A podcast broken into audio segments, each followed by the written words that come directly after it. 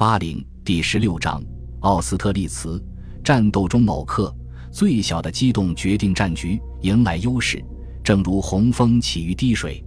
拿破仑论凯撒的蒙达之战，胜利是我的唯一要求。一八零五年八月，拿破仑至德克雷加冕礼告一段落。几天后，军队上校突然来到巴黎，他们去战神广场出席典礼，并领取御赐英旗。战士们，皇帝对上校们说：“这是你们的旗帜，这些雄鹰永远是你们的集结点。你们发誓用生命捍卫他们吗？”“我们发誓。”他们郑重的齐声回答。镀金鹰由六片汉河的铜片铸成，其耳尖质鹰爪长八英寸，翼长九点五英寸，重达三点五磅。鹰像立于蓝色橡木团旗杆顶上，鹰旗手之职非常光荣。不过士兵们向来不公，因此军旗很快得到绰号“杜鹃”。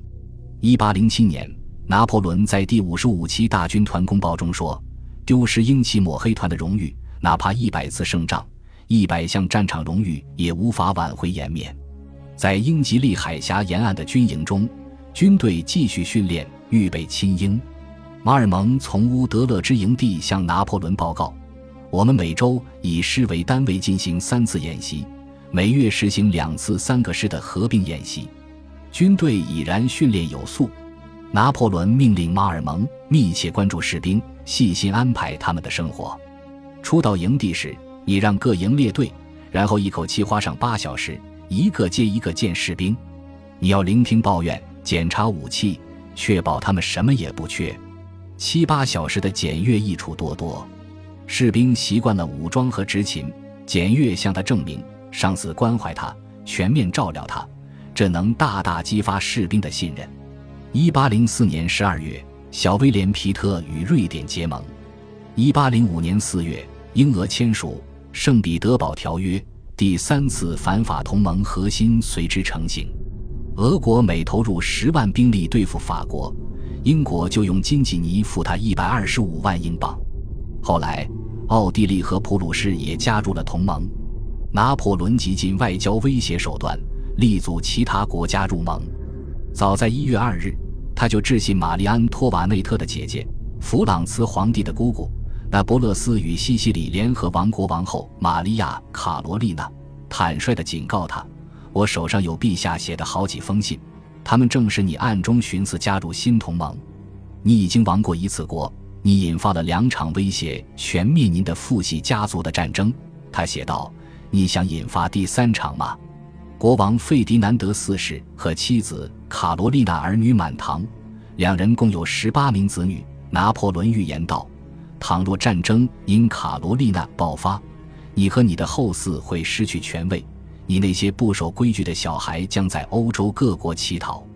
他要求他罢免其英籍首相约翰·阿克顿爵士，驱逐英国大使，召回那不勒斯驻圣彼得堡大使，解散民兵。他什么也没做。但是1805年9月22日，两西西里王国的确同法国缔结了严格中立条约。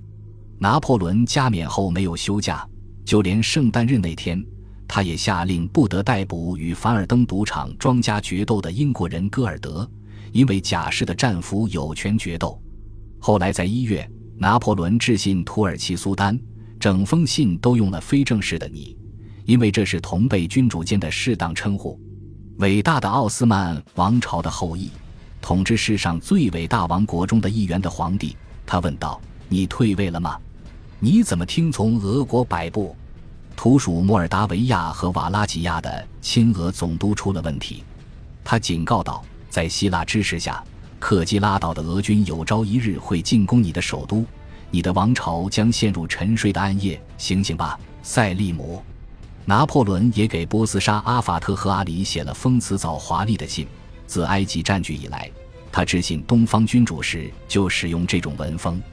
传播一切的名望已经告诉你我的身份和业绩，告诉你我如何让法国登临西方诸国之首，又用何其惊人的方式展示对东方国君的兴趣。他谈及昔日的伟大沙阿，然后说起英国，像先祖们一样。你不会听信在印度买卖君主性命和王冠的店老板民族，你也会让你的人民英勇抵抗俄国侵略者。若说小皮特为防亲英花钱买盟友，拿破仑则奉承其他君主，他希望马屁至少能让他们保持中立。一八零五年四月，他致信普鲁士国王，称维持俄法和平希望渺茫，并把全部责任推到沙皇头上。沙皇亚历山大太善变，太软弱。按道理。我们一点儿也不能指望他促进普遍和平。早在1793年，小皮特就雇佣德意志诸侯的军队去低地国家战斗，由此开创了资助法国之地的先例。但他经常对投资深感失望，因为1795年普鲁士更乐意和波兰人作战，1797年奥地利又在坎波弗米奥索取威尼斯，以之作为割让比利时的补偿。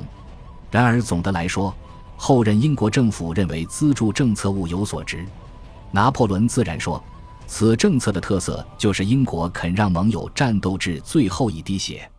请让人画些漫画。一八零五年五月，拿破仑命令腹泻，画英国人手握钱包请各国取钱，诸如此类。一七九四年，英国政府花费百分之十四的收入资助盟友。二十年后，威灵顿的军队其实已进入法国。而这一比例仍是百分之十四，但这些年中英国经济增长迅猛，百分之十四的收入就成了巨款一千万英镑。英国政府与继承了法国大革命义务的拿破仑为敌，他靠工业革命的利润支撑自己，也愿意为了事业分享这笔利润。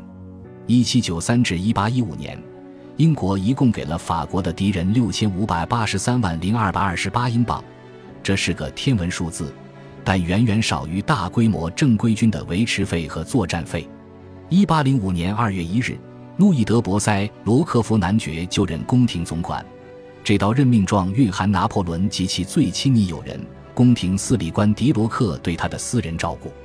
正如某位熟识晚年拿破仑的人所说的：“一切顾虑都得为拿破仑的雄心让步，只要抱负不受影响，他就敏感多情，可以情深意重。”最高统治者的真实友情因难以维系而著称。随着时间流逝，拿破仑最亲近的四名好友相继捐躯，亲密到能犯言直见他的人于是越来越少。虽然博塞只是廷臣，还算不上他的朋友，但除了他的家人，博塞待在他身边的时间几乎最长。此人忠心服侍他至1814年4月，几乎陪他度过所有旅途与战役。要说有谁私下熟悉拿破仑？这人就是博塞。拿破仑逝世六年后，法国非常不提倡偏向波拿巴分子的著作，而博塞出版了回忆录。此外，博塞的政治身份可是保王党人，他也不属于拿破仑遗嘱里提到的几十人。可就算这样，他对拿破仑的感情也只有仰慕。他的前额开阔高挺，彰显天才与权力。博塞写道：“他的双目焕发火焰。”表达思虑与情感，但是，只要他的和蔼性情未遭烦扰，他的高贵脸庞上就会浮现一抹最宜人的微笑，笑容随后让位于我在别人身上从来见不到的难言魅力。这种时候，看见他的人无法不爱他。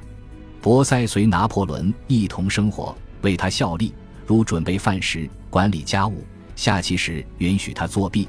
这种日子过了将近十年，但对博塞来说，他的魅力不曾减退，博塞说：“拿破仑的风度和举止永远不变，他们是天生的、自然的。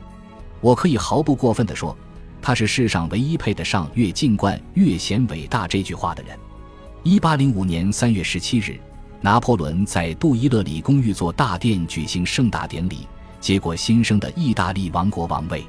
他本来就是意大利共和国最高行政官，成为法国皇帝后。加封意大利国王顺理成章。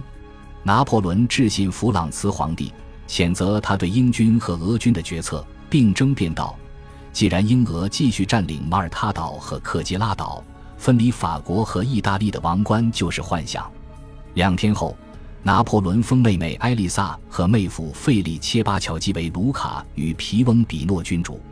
拿破仑去米兰自封意大利国王。他中途在里昂逗留了六日，虽有约瑟芬随行，他却同父与金融家之妻弗朗索瓦斯·玛丽德佩拉法拉内勒鲁瓦欢好。五月二十六日，加冕礼在壮观的米兰大教堂举行，出席人士有卡普拉拉等八名红衣主教以及约三万名观众。教堂非常美丽。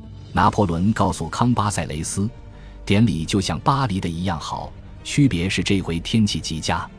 我接过铁冠，戴上它，同时补充了一句话：“上帝赐我此冠，他人碰触必遭灾祸。我希望此言成为预言。”伦巴第铁冠呈椭球形，相当沉重，由黄金制成。据说此冠中的一些金属来自真十字架上的钉子。一七一百五十五年。红胡子弗里德里希戴上铁冠，从那以后，每一位神圣罗马帝国皇帝都戴过它，因此用铁冠加冕是拿破仑对现任神圣罗马帝国皇帝奥皇弗朗茨的进一步武力恫吓。马伦哥会战五周年纪念日那天，拿破仑重游战场。博塞回忆，他穿着有些破烂的旧制服，拿着被打穿的老旧金边大帽子。马伦哥会战时。他穿的就是这身制服，不管帽子上的洞是不是弹孔，这套衣服都让人想起他的公关天才。次月，拿破仑去了布雷西亚、维罗纳、曼托瓦、博洛尼亚、摩德纳、皮亚琴察、日内瓦和都灵。离开都灵后，他仅用八十五小时便在七月十一日晚返回了三百英里开外的枫丹白露宫。事实证明。这是他最后一次踏上意大利土地。拿破仑任命二十三岁的继子欧仁为意大利总督，后者温和明智，因而深得意大利民心。前意大利共和国副主席梅尔奇不停诉苦，但拿破仑不准他退休，于是他依然负责实际日常管理。即便如此，当年六月，拿破仑在三天内给欧仁写了至少十六封信，谈论统治艺术，学会倾听。你要相信，沉默和冥想经常产生同样的效果。不要耻于提问。若身处意大利总督之外的任何立场，法国国籍都是荣耀。但在这儿，你必须学会轻视它。意大利的人才信任近代法国的行政体制，梅尔奇毫不费力地把他们招入政府。欧人晋升之后，约瑟夫和路易自然懊恼。虽说只要肯放弃法国皇位继承权。他俩都能当意大利国王。感谢您的收听，喜欢别忘了订阅加关注，主页有更多精彩内容。